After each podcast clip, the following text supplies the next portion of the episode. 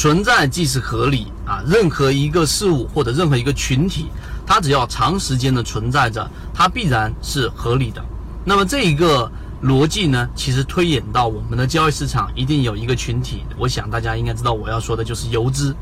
那么我想问问大家，你认为游资它自己所存在的一个根本性的技能是什么？那么今天我们就用三分钟给大家聊一聊这个话题。首先，对于游资来说，他们一定是这个市场里面我们说最神秘的，并且他们也是呃备受尊重的，因为他光靠自己的能力，然后从市场的草根做到大户，做到我们说大的一方游资，这完全凭借的是个人的能力。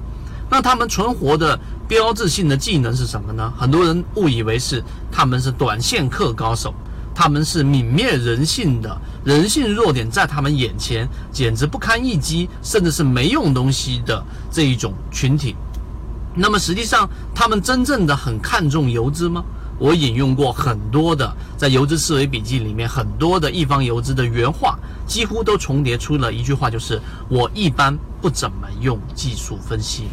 首先，我们先说技术分析啊，技术分析是量价时空，然后呢，最早真正把技术分析引入到我们的眼前，甚至于说把它成为一种啊神技的时候，在国内更多的是知铁。啊，知铁这个人物呢，之前参加过实盘赛，上了当时是九几年，对于市场里面的影响非常非常大。因为短期内从小资金做到大资金，我们看到的就是知铁，包括 Asking、A 神他们等等，都是从知铁那个地方接触到技术分析了，也并且用技术分析也赚，也开始去挣到了一大波的一个利润，这是技术分析。但是为什么演化到了现在的环境，很多人不怎么去看我们所说的技术分析，或者说它不是首要的权重了呢？那么最根本的原因是市场的规则变化了，啊，以及我们市场的完整性变化了。更多的还有就是我们前一段时间开放了 QF 境外资金的这些限额和很多的条件限制，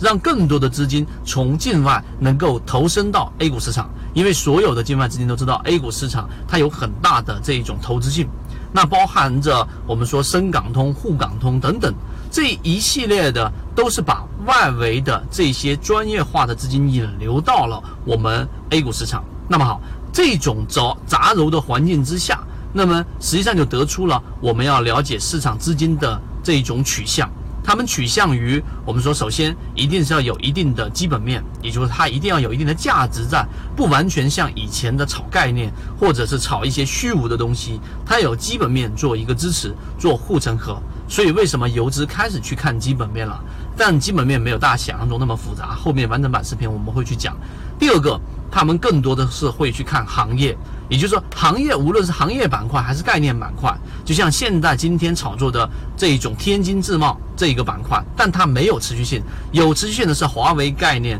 还有国产芯片，还有这一种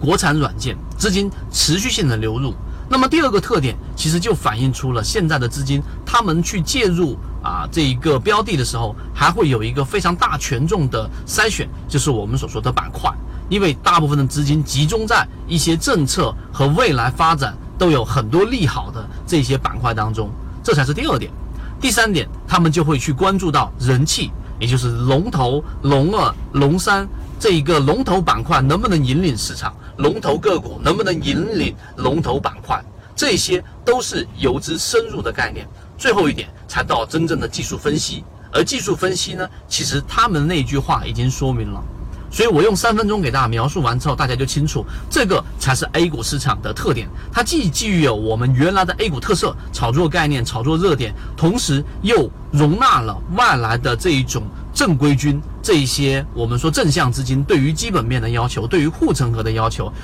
当你理解我讲的这一个游资的生存技能时候，你就会明明白，在我们的完整版视频当中讲游资思维笔记，其实讲的就是 A 股市场当中现阶段最有机会、最有概率、最完整的，能够帮助你把小资金做上新台阶的一个准确方向。所以方向会有很多，只是这个方向的概率会更大。所以今天我们讲的，对于游资的生存技能，对你来说有所帮助的话，呃，可以找到我们圈子学习更多完整版的视频。好，各位再见。刚才我讲的这一个点，只是交易系统当中的一个小的模块，更多深入的内容和系统化内容，欢迎大家微信搜索我 ykk 二五六，我会在我的朋友圈和圈子当中给大家分享整个系统化的内容。